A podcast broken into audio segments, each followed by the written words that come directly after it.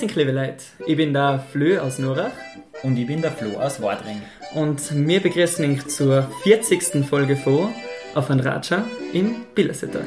Ja, es freut uns wieder sakrisch, dass ihr eingeschaltet habt und dass es uns wieder eine Zeit schenkt. Heute melden wir uns aus Haus, aus St. Jakob in Haus, mit einer spannenden neuen Folge. Und zwar dürfen wir heute bei der äh, Katrin Stumpf daheim hucken. Ähm, es gefällt uns narrisch, dass wir da sein dürfen und sie wäscht uns heute ein bisschen was über ihr Leben und über ihre Lebensgeschichte verzeihen, weil die Katrin ähm, hat schon so einiges mitgemacht und durchgemacht im Leben, das was man sie vielleicht nicht wünscht und sie möchte heute mit uns eben darüber reden. Freut uns, dass wir da sein dürfen und vielleicht sagst du konkret, um was es heute geht. Hallo Kathi. Hallo äh, und äh, schön, dass ich da sein darf oder dass ihr mich eingeladen habt zu unserem Podcast. Ähm, ich bin heute richtig, richtig froh darüber, dass ich mal meine Geschichte erzählen darf. Ähm, und zwar habe ich Krebs gehabt. Und ähm, das ist noch gar nicht so lange her, also es war 2016 und ich bin jetzt 38 Jahre alt. Wir haben jetzt das Jahr 2022 und ähm, ja, ich bin äh, gespannt drauf, was man halt für Fragen stellt dahingehend. Und äh, am Anfang wollte ich gar nicht drüber reden. Und mittlerweile ähm, finde ich das ganz wichtig, dass man über das redet, weil ich glaube, es gehört viel mehr über dieses Tabuthema vielleicht geredet. Kathi, du hast schon gesagt, Krebsdiagnose 2016 ist sicher ein wahnsinnig einschneidendes Erlebnis für dich, aber es gibt ja auch ein Leben vor deiner Krebsdiagnose.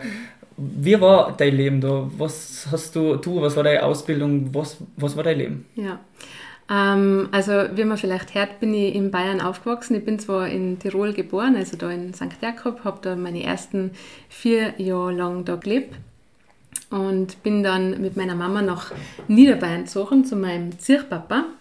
Und da habe ich dann, bis ich 18 gewesen bin, habe ich da gelebt, bin ähm, zur Schule gegangen bis 18, also habe ein Fachabitur gemacht, so heißt man das, in Bayern. Ähm, und dann mit 18 bin ich dann ins Ausland gegangen. Da wollte ich dann nach Irland gehen, war da dann circa zwei Jahre, habe da mit behinderten Leuten gearbeitet und ja, und dann bin ich ähm, wieder zurück und wollte dann was Bodenständiges machen und endlich mal Geld verdienen und so Geld verdienen, dass ich äh, anschließend auch wieder auf Reisen gehen kann. Und ähm, dann habe ich mir gedacht, na, wie mache ich das am besten? Was kann ich überall auf der ganzen Welt da? Ich kann Haarschneiden. also habe ich die Ausbildung zur Friseurin angefangen und bin dann ähm, eben in Kitzbühel gewesen, habe in Kitzbühel gelernt und bin dann eben in Tirol wieder in meiner alten Heimat sozusagen hängen geblieben. Und dann ähm, war ich bis 2016 Friseurin und habe das auch voll gern gemacht, ähm, war zusätzlich auch im Kreativteam, habe äh, Kollektionen für eine große Firma gemacht, ähm, habe äh, Shows gehabt und äh, war auf der Bühne, habe ähm, Leute unterrichtet, habe ihnen gezeigt, wie es Haarschneiden geht und was wir alles für neue Kollektionen pro Jahr äh, ausgebracht haben. Und, ähm, und dann haben wir ein Haus gebaut ähm, und dann habe ich schon gemerkt, jetzt wird es mir dann schon langsam zu anstrengend. Ich habe mir gedacht, ähm, eigentlich möchte ich gerne eine Familie haben. Deswegen haben wir auch richtig groß gebaut. Und ähm, dann habe ich mir gedacht, na, was tue ich jetzt? vielleicht, wenn ich jetzt nicht gleich die Familie haben kann, was kann ich in der Zwischenzeit da, damit ich ein bisschen ankomme von dem Stress.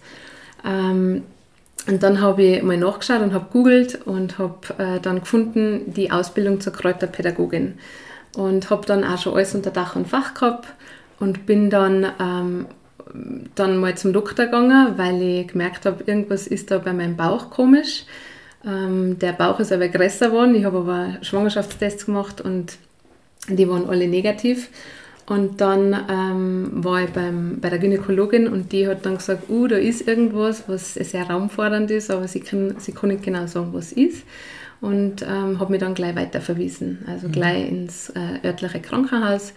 Und dann ist die, ja, die Reise losgegangen sozusagen und habe dann ähm, da irgendwann dann festgestellt gekriegt, dass das ein ganz seltener Tumor ist bei den Eierstöcke. Das genau. war 2016. Das war 2016, ja genau. Was, was hat man da für einen Gedanken oder was ist der erste Gedanke, der was da durch den Kopf gegangen ist, wie du das gesagt hast, du hast einen seltenen Tumor, du hast Krebs? Also Tumor ist ja, also am Anfang, man weiß ja nicht hundertprozentig, ob das bösartig ist, wenn, wenn man nicht aufgeschnitten hat. Also wenn man nicht direkt den Bauch reingeschaut hat, ähm, die Biopsien gemacht hat und das dann im Labor sozusagen untersucht hat.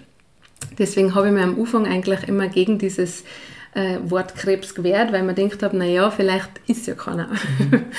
ähm, die, die Hoffnung stirbt auf alle Fälle zuletzt und ähm, dann, ähm, wie das dann wahr worden ist und wenn mir die Onkologen das dann gesagt haben, dass das ähm, bösartig ist, ja, da denkt man, also da kann man eigentlich gar nichts, da denkt man gar nichts da weiß man, glaube ich, gar nicht, was da jetzt auf einen also zukommt. Man, realisiert das Nein, man checkt es irgendwie gar nicht. Gar okay. nicht nein.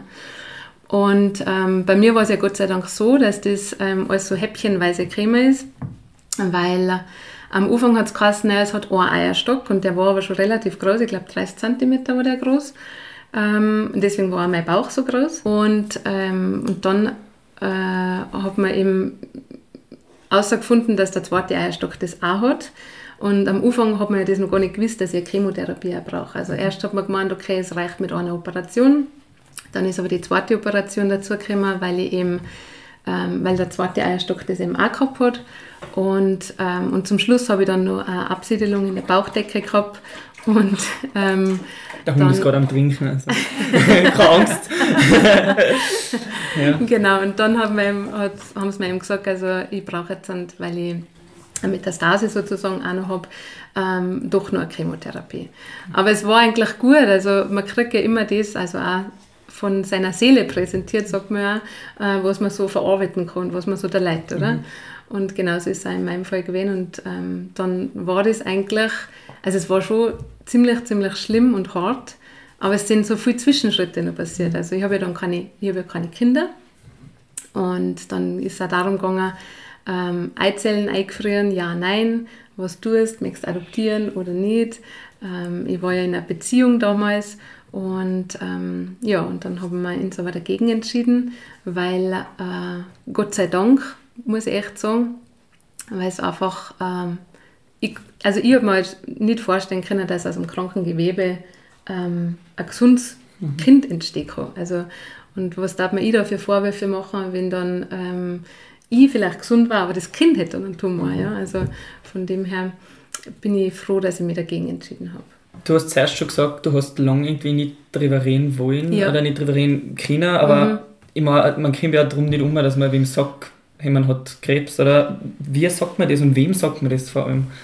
Ja, das ist eine gute Frage. Ähm, am Anfang wollte ich gar nicht drüber reden. Also ich habe mich auch viel abgekapselt. Ich habe nur mit meinen engsten Lieblingsmenschen sozusagen drüber geredet und habe ähm, ich habe hab mich geschämt für das. Du hast dich geschämt? Also, ja. Ich Obwohl man nichts dafür geguckt Ja, genau. Ähm, ich hab, also ich habe mich selber gefühlt, als ob ich ein Außerirdischer war, als ob ich nur ich sowas hätte und habe mich mal erst voll abkapselt. Und irgendwann ist dann aber, also dann, also du bist dann auch in so einem Art, heute haben wir schon über das geredet, ähm, in so einem Art Überlebensmodus, ja.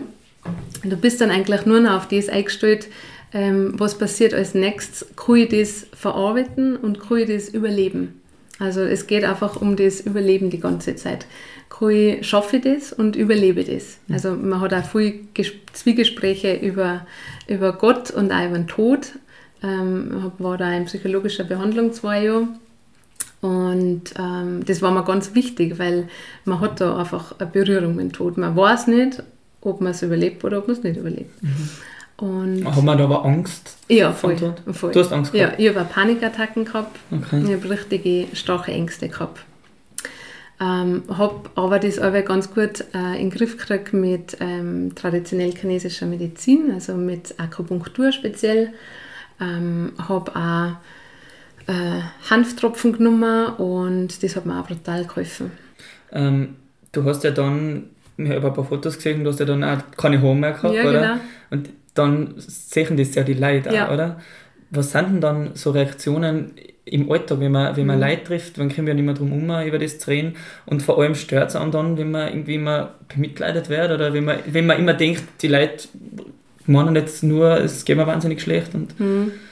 Also während der Chemotherapie, da war ich voll am Sand. Also da habe ich nur noch, das war nur Überleben. Da ist nur darum gegangen, wie überlebe ich den heutigen Tag. Ähm, und dann ähm, in Zeiten, wo es mir gut gegangen ist oder wo's mir, wo man wieder gemerkt hat, Chemotherapie lässt wieder nach und ich kann wieder, also ich heil wieder mehr sozusagen. Ähm, da bin ich dann natürlich auch ausgegangen und da, ähm, also es ist zum Beispiel auch passiert, dass die Leute einfach zum Rennen angefangen haben vor mir.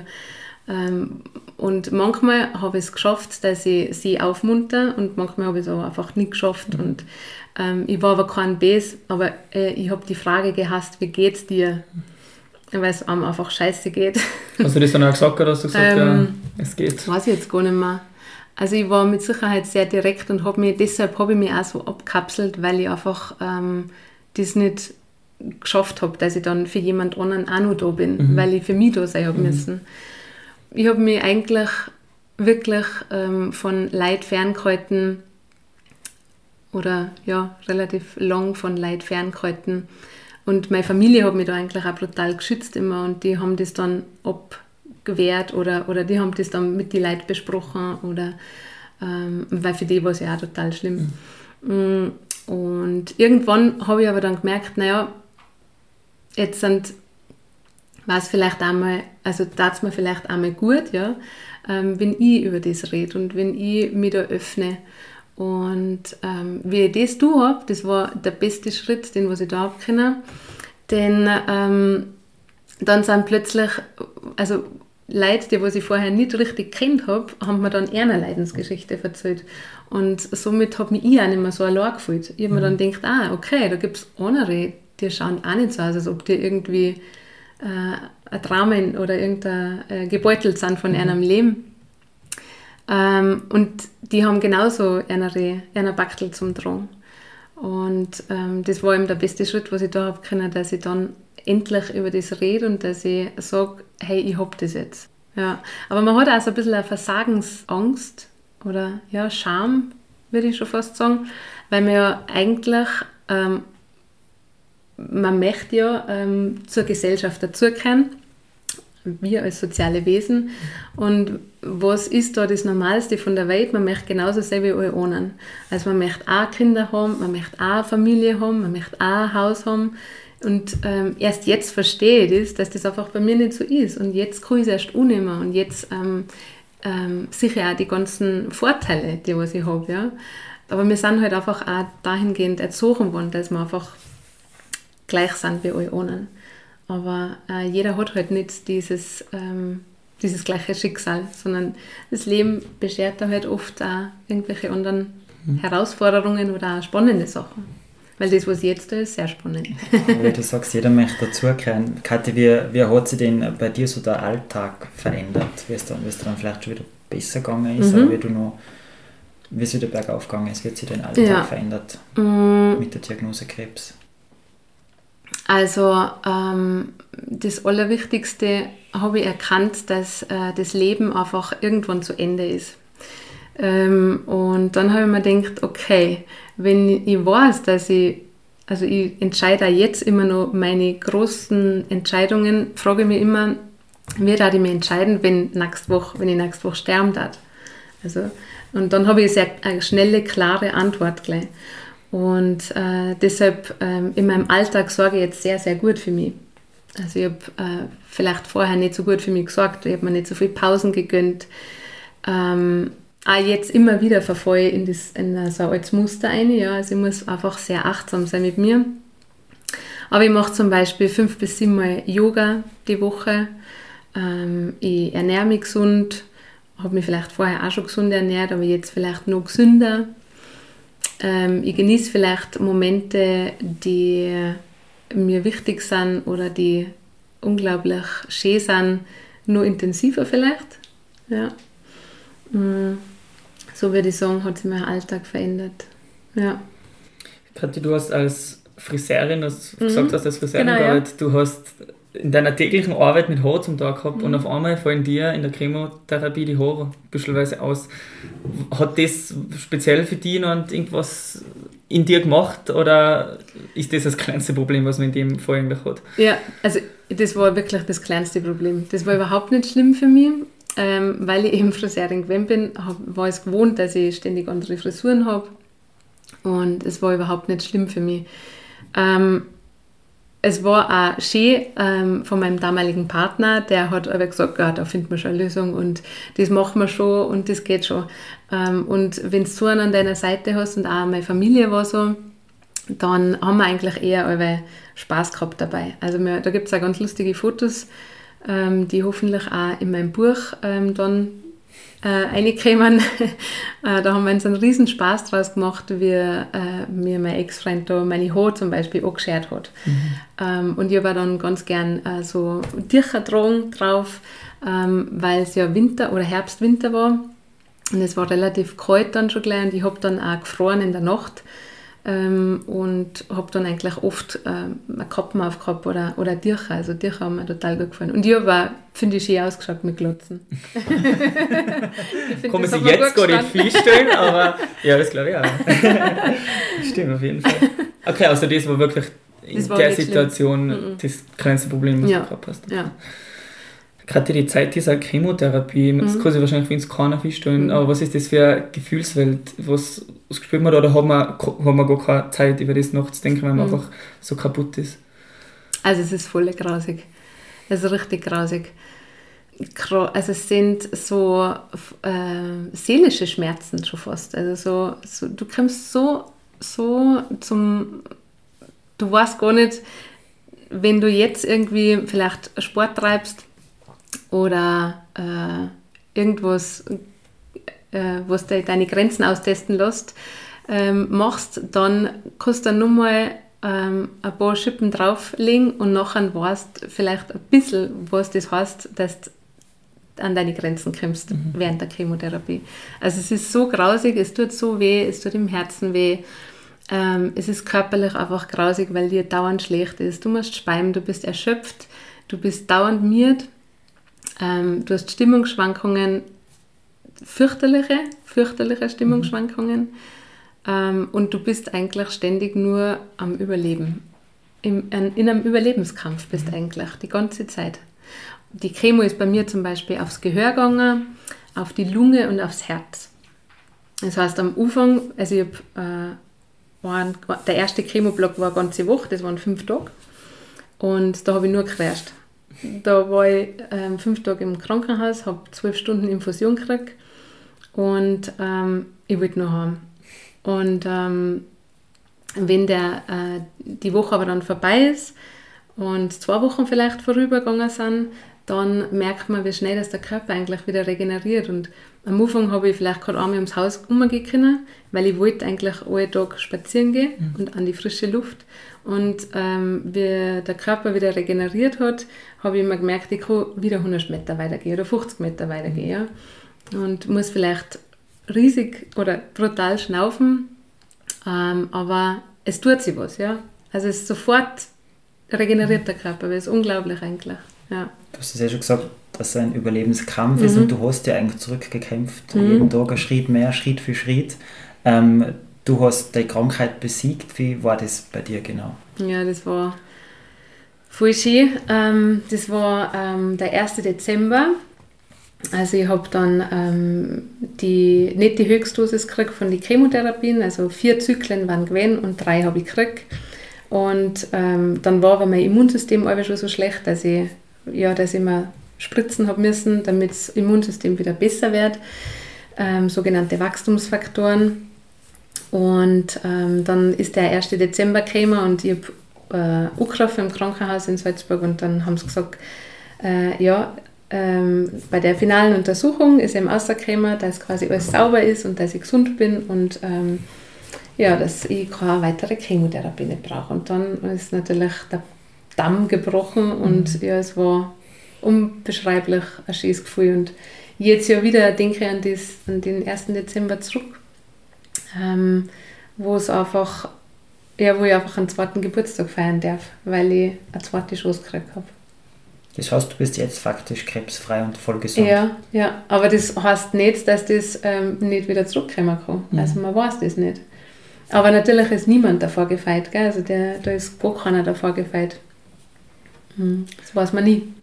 Gerade du hast die Krankheit, aber auch irgendwie für die genutzt, du hast dein Leben komplett umgekrempelt, 180 Grad Wendung gemacht, hast dich auch beruflich neu orientiert.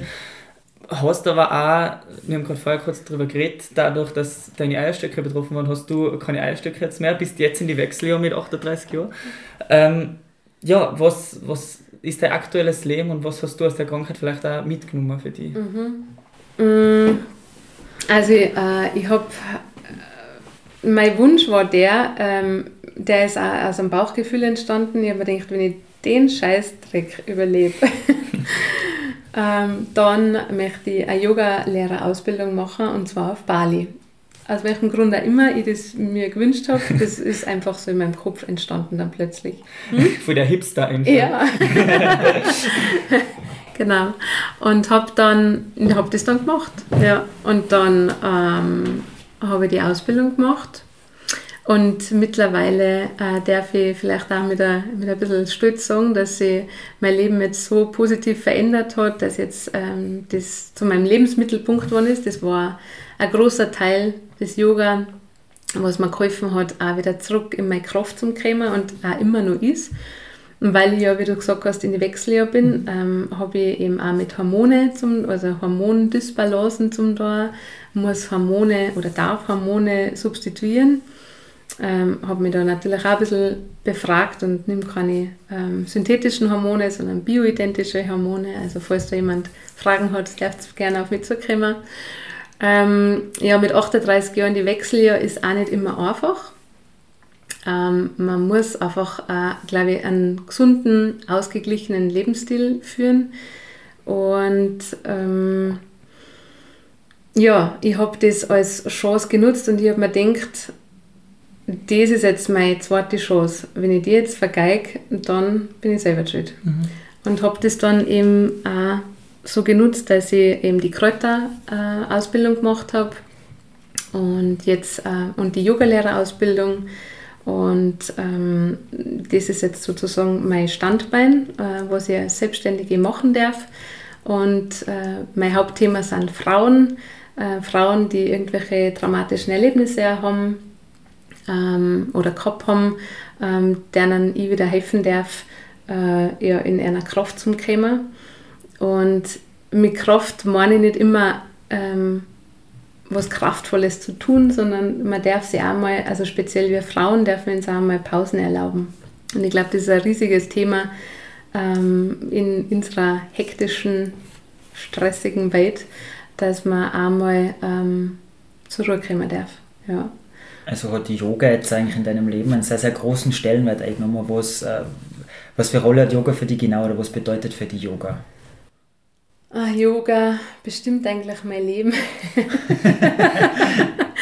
ähm, also ich stehe in der Früh auf und meditiere gleich. Ja, also Yoga ist unglaublich heilsam für und wirklich brutal ausgleichend auf mein Nervensystem ähm, mit Yoga bin ich einfach so viel achtsamer geworden ähm, mit mir selber. Ich habe meinen Körper besser kennengelernt. Ich weiß jetzt, wo ich, an welche Radl das ich schrauben muss, damit es mir besser geht. Ähm, weil natürlich haben wir Yogalehrer Probleme. Oder wahrscheinlich haben es vielleicht äh, speziell die Yogalehrer Probleme. ähm, ja. Also Yoga ist einfach bestimmt eigentlich mein ganzes Leben. Und ich liebe Yoga und Yoga ist einfach mein, mein Seelenheil, möchte ich fast sagen, mhm. ja. Wenn ich jetzt da bei dir vorbei umschaue an die Wand, gell, links neben der äh, Balkontür, da steht der Schriftzug Lieblingsplatz an der Wand. Und ich kann sagen, Yoga kann man überall machen. Was ist vielleicht ähm, bei uns in Billersetal, was sind so deine Lieblings-Yoga-Plätze? Weil ich glaube, du bist ja viel unterwegs, machst Yoga eigentlich überall, wo du gerade bist. Was sind also deine Lieblings-Yoga-Plätze in Billersetal? Okay, spannend, wenn ich dir jetzt euch verrate. Also ich verrate den jetzt nur dir, da, wo ich, da wo ich auch Leute dann treffen möchte. Und nicht meine ganz geheimen Yoga-Plätze. Ja. ähm, ja, ich mache ganz gern ähm, Wasser-Yoga. Mm, Im Billerseetal, ähm, äh, der Billersee ist, glaube ich, ganz ein schönes Platz, um Yoga zu machen. Ähm, ich bin auch voll gern Streitbeen um äh, am See, da gibt es den Speichersee. Ähm, da mache ich es auch voll, voll gern. Ähm, das ist auch so ein wunderschöner Platz. Mm, und ähm, am Bergfell oben gibt es auch ganz einen wunderschönen Platz. Da mache ich auch immer Yoga im Sommer. Ähm, da und mein Lieblingsplatz verrate ich nicht. Du musst sein Das ist dein Lieblingsplatz. Natürlich, das darf, ja. Das darf geheim bleiben. Ja, Kathi, wir haben gerade bei dir daheim ähm, ein paar Yoga-Übungen machen dürfen. Ähm, und ich glaube, bei dir daheim ist auch momentan eine sehr intensive Zeit, weil du veröffentlichst jetzt dann ein Buch. Mhm. Ähm, die Hauserinnen sind anscheinend sehr begabt im Bücherschreiben, weil wir haben ja schon mal ja, die, die Melanie Horngacher gehabt, die ist ja auch genau. Autorin. Um was geht es in deinem Buch? Wann kommt es aus und warum ist das ein Anliegen, dass du deine Erfahrungen in einem Buch festhältst? Ja, also wie ich am Anfang schon gesagt habe, ich wollte am Anfang eigentlich gar nicht drüber reden und habe aber dann gemerkt, dass das so viele Frauen äh, oder speziell Frauen ähm, gut tut, wenn man das mit Frauen teilt. Das, weil sonst ist oft so, dass überall alles perfekt ist und dass alles happy peppy ist äh, und keiner traut sich über so schlimme Sachen reden. Und ähm, ich glaube, wenn man da ähm, einen Schritt mal zu die Leute oder auf die Leute zugeht, dann haben die vielleicht auch das Gefühl, okay, da gibt es mehrere Leute, denen was so geht. Ähm, manchmal geht es da einfach nicht gut. Und das darf auch sein. Also es ist äh, leider in unserer Welt oft so, und speziell vielleicht in den sozialen Medien, und jetzt hat das Internet das Ganze nur ein bisschen verschärft, ähm, dass alle aber gut gehen so scheint. Aber das ist nicht so. Und es ist auch nicht schlimm, also wenn es einem einmal schlecht geht. Also es darf einem oder ihr einmal schlecht gehen. Ähm, und deshalb habe ich das Buch geschrieben, weil ich am Anfang gemeint habe, ich bin da ein Alien und nur ich habe sowas, ja, in meinem Alter. Und habe mich so allein gefühlt und habe mich aber auch nicht traut, auszugehen.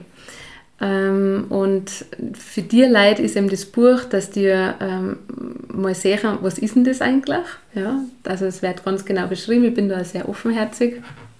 Aber ich finde das auch ganz wichtig, weil ich finde, ähm, nur dann kann man auch vertrauensvoll demjenigen gegenüberstehen und das verbindet auch so ein bisschen. Mhm. Und ich glaube, das brauchen wir alles ein bisschen, dass wir wegkommen von unserem Perfektionismus und hin Mut zum Unperfekten haben. Ja, weil jeder hat irgendwas, was nicht ganz mhm. perfekt ist. Aber das macht uns aus. Und in dem Buch ähm, möchte ich auch lustige Sachen beschreiben, was mir passiert sind. Ähm, also, dass Krebs nicht bedeutet, da ist alles nur schlimm und grausig, sondern es gibt auch lustige Anekdoten drinnen. Ähm, und was ganz das Wichtigste ist, dass ähm, es Überlebende gibt. Ja? Also dass man mit Krebs auch überleben kann. Das ist mittlerweile kein Todesurteil nicht mehr. Und ja, und das sind eigentlich so meine Intentionen, warum ich das Buch geschrieben habe und womit ich ähm, ausgehen möchte und das mit der Bevölkerung oder mit den Menschen teilen möchte. Ja. Es kommt aus am 1. Dezember, so Gott will. Ich hoffe, ich wäre fertig. Ich habe noch einiges vor. Was fehlt noch? Ja, schon noch ein bisschen was. Zum, also ich muss noch äh, ein bisschen was schreiben. Okay. Ähm, das Cover habe ich noch nicht gemacht. Äh, ich werde es auch im Eigenverlag verlegen. Mhm. Ähm, habe eine super Lektorin gefunden und die hilft mir jetzt da. Okay. Ja. Also es hat auch dahingehend wieder was, was Positives, weil ich mich, oder weil mein Ex-Freund und mir uns ja getrennt haben. Mhm hat mir das jetzt wieder Ansporn gegeben oder mehr Raum und mehr Zeit, um sowas zu machen. Mhm. Also es hat nichts, was nur was Negatives ist. Auch, also es hat immer auch was Positives, mhm. so muss ich sagen. Genau. Das heißt, 1. Dezember ein ganz besonderes Datum. Ja, genau. Eben weil es auch der, das Datum ist, wo ich quasi meinen zweiten Geburtstag feiern ja. darf. Und deswegen passt es jetzt ganz gut an, dass ich es am 1. Dezember rauszubringen. Wir drücken die Daumen, dass das funktioniert auf jeden ja. Fall. Kathi, uns da noch interessieren, ähm, wie geht's dir? Hast du Angst, dass die Krankheit wiederkommt? Habe ich ähm, lange Zeit gehabt und deswegen habe ich auch Panikattacken gehabt. Ähm, aber Yoga und Meditation hat mir wieder geholfen, weil man lernt da auch mit seinen Gedankenmuster zu arbeiten. Also man wird sich da bewusst, was denke ich eigentlich den ganzen Tag, wie rede ich mit mir selber wie denke ich über mich, woher kommen die Sachen, mhm. die Gedanken in meinem Kopf eigentlich und wie kann ich die selber manipulieren.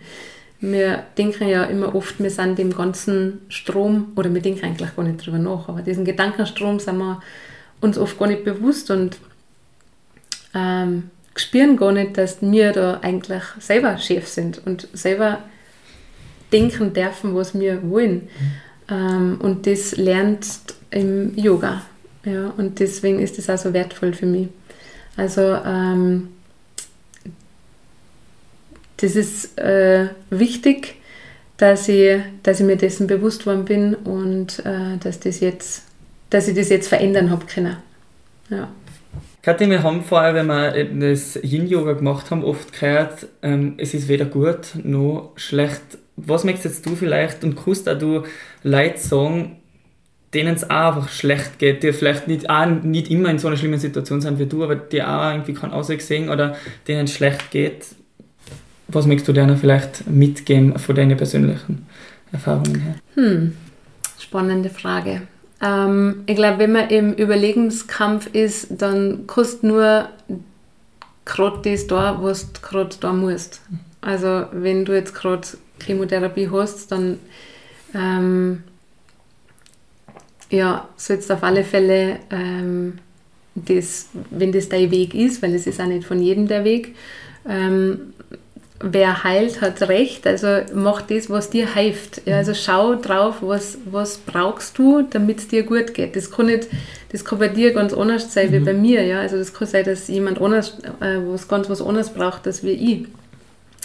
Ähm, was mir geholfen hat, ist ähm, viel ausgehen in die Natur. Ja, das war vielleicht ganz wichtig. Und such dir das, was, ähm, was dir selber hilft, also was, was jedem persönlich hilft, ja, ganz individuell. Ähm, ich bin zum Beispiel auch davon überzeugt, dass ich das Ganze wahrscheinlich gar nicht überlebt hätte, wenn ich keine Menschen um mich herum gehabt hätte, die was mir da geholfen hätten. Mhm. Also wenn ich die nicht gehabt hätte, weil, äh, dann, dann hätte ich das glaube ich nicht gepackt. Also auf gar keinen Fall. Ähm, also ich glaube, du brauchst so ein, ein, gewisses Umfeld, das dich da durchtragt, weil du schaffst nicht allein. Es mhm. geht einfach nicht. Und ja, mach das, was dir Freude bereitet, vielleicht auch, wenn du überhaupt Freude noch spüren kannst. Mhm. Ähm, und tu das, was, da, was du brauchst, wo du das Gefühl hast, das tut dir gut. Und lass dir helfen.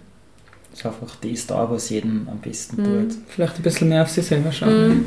Ja. Weil ich glaube, das sind total, total schöne Abschlussworte. Wir möchten uns äh, bei dir, liebe Kathi, bedanken, dass wir heute vorbeikommen dürfen, auch für die Yoga-Session und für dieses äh, ehrliche, berührende Gespräch. Mhm. Aber sicher kein einfaches Thema. Danke, dass du uns da einen Einblick gegeben hast und auch, dass du unsere Zuhörerinnen und Zuhörer einen Einblick gegeben hast. Können Sie sicher viel, viel aussagen aus dem Gespräch. Und bei euch, liebe Zuhörerinnen und Zuhörer, bedanken wir uns natürlich auch wieder, dass ihr uns eure Zeit geschenkt habt und danke fürs Einschalten und wir freuen uns schon wieder aufs nächste Mal. Und wir sagen so lange Fertig. Fertig. Danke.